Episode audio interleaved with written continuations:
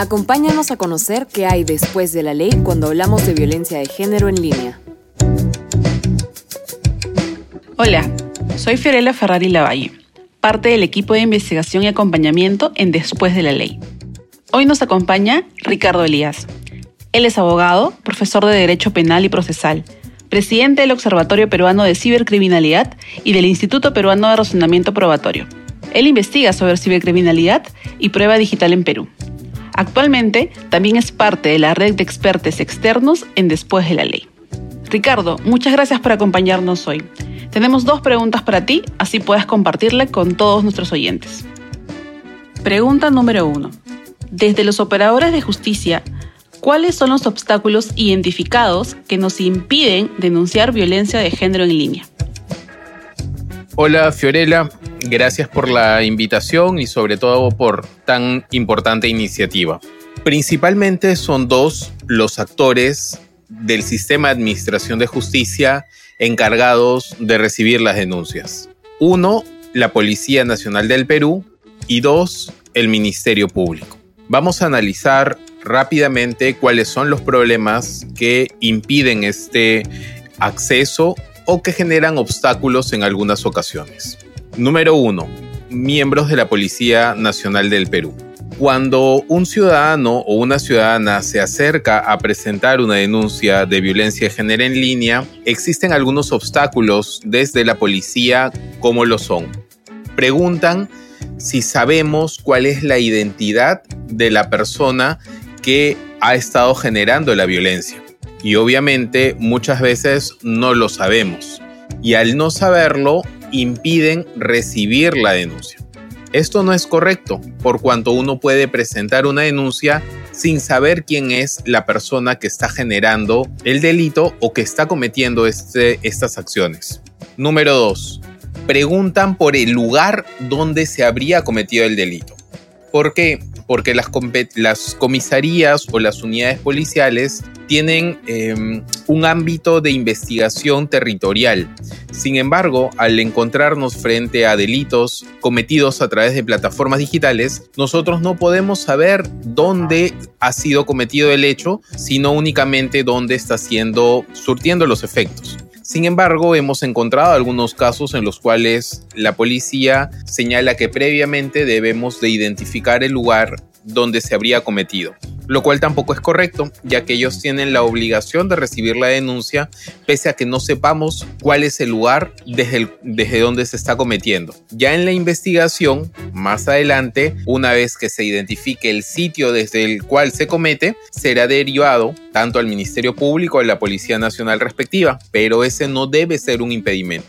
Número 3. Exigen la presentación de medios de prueba o de elementos de convicción muchas veces al momento de escuchar la, denuncia no toman nota ni la reciben como tal luego de preguntar si uno tiene medios de prueba que acrediten esto. Entonces a veces las víctimas van con el relato y sin acompañar pruebas y ante esta pregunta optan por retirarse o la policía por no recibirlo. Entonces en este tercer escenario tampoco es correcto. La policía tiene la obligación de recibir la denuncia verbal aun cuando no se hayan acompañado medios de prueba ni siquiera uno. Basta con presentar la denuncia verbal para que la policía la reciba y la comunique al Ministerio Público. Número 4 la policía muchas veces exige la presentación de la denuncia acompañada de un abogado. Esto es incorrecto. No pueden condicionar la presentación de una denuncia a la firma de un abogado o estar siendo asesorados por un abogado al momento de presentarla, porque esto impide el ejercicio adecuado de eh, todos los ciudadanos y las, ciudadanos. Esto significa y de manera resumida, que número uno, puedo presentar mi denuncia verbalmente o por escrito. Puedo presentarla sin saber quién es la persona que está detrás de los actos de violencia de género en línea. Puedo presentarla sin saber desde dónde se está cometiendo. Puedo presentarla sin la necesidad de acompañar medios de prueba y finalmente puedo presentarla sin siquiera tener la firma de un abogado o la asesoría de un abogado, porque todos estos trámites no lo exigen, no lo requieren, además son gratuitos y son de cumplimiento obligatorio por parte de la Policía Nacional del Perú. De otro lado, respecto al Ministerio Público, una de las grandes dificultades que presenta esta institución es que cualquier ciudadano o ciudadana inmediatamente asocia la figura de la policía con quien va a realizar la investigación y a veces, lamentablemente, no conocen que ante el Ministerio Público puede presentarse también la denuncia de manera directa, sea por escrito, sea verbal, sea por correo electrónico. Y esto lo que genera es que la Fiscalía muchas veces no tome conocimiento de lo que está sucediendo por falta de comunicación con la ciudadanía. Esto, si bien los fiscales no ponen mayores eh, trabas u obstáculos, sí desde el punto de vista social-cultural que los ciudadanos y las ciudadanas no sabemos que se puede acudir de manera directa. Esto se solucionaría con mejores campañas de difusión a través de redes sociales, a través de las diferentes plataformas y medios de comunicación que dispone el Ministerio Público. Entonces, ese sería eh, un enfoque panorámico de lo que está sucediendo en relación a los obstáculos que, que se presentan al momento de presentar una denuncia o comunicar un hecho delictivo. Muchas gracias, Ricardo. Tus recomendaciones son bastante esclarecedoras. Ahora te formularemos la segunda pregunta. ¿Podemos denunciar violencia de género en línea desde alguna plataforma digital de algún operador de justicia en Perú? Sí podemos hacerlo. A ver, hay dos posibilidades para realizarlo.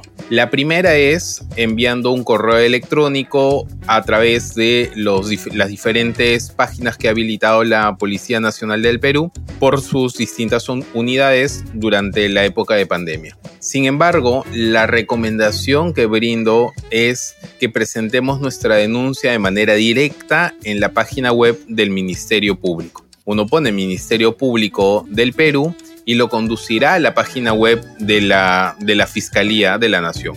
Ellos han alojado o han creado una pestaña donde uno puede presentar su denuncia son requisitos mínimos y son muy fáciles de, completar, como por ejemplo nombre de la persona que está presentando la denuncia o si la estoy presentando en nombre o a favor de alguien más, puedo colocar nombre del denunciante, nombre de la víctima, puedo acompañar un relato circunstanciado, es decir, resumido de lo que ha sucedido, puedo colocar además el, el tiempo, o sea, las fechas en las cuales habrían ocurrido Debo señalar en estos casos el domicilio de la víctima de ser posible, si es que no es posible identificar desde dónde se está cometiendo el delito, como hemos visto antes, si por lo menos la víctima dónde reside o dónde trabaja o dónde, eh, dónde estudia, si es que ahí es donde ha venido recibiendo los correos electrónicos y demás.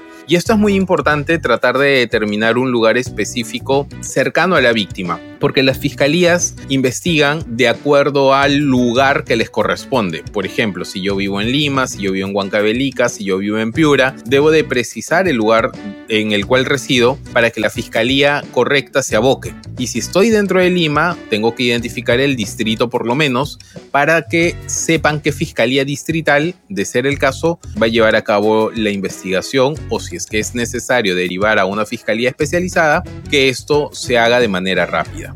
Esta plataforma además permite eh, subir medios de prueba si es que los tengo. Por ejemplo, si tengo capturas de pantalla, si tengo correos electrónicos en formato JPG, es decir, de imágenes o PDF eh, como documentos, puedo acompañar. Debo tener presente que muchas veces me van a pedir que me identifique con mi número de DNI, lo tengo que tener a la mano para acompañar mi, mi denuncia.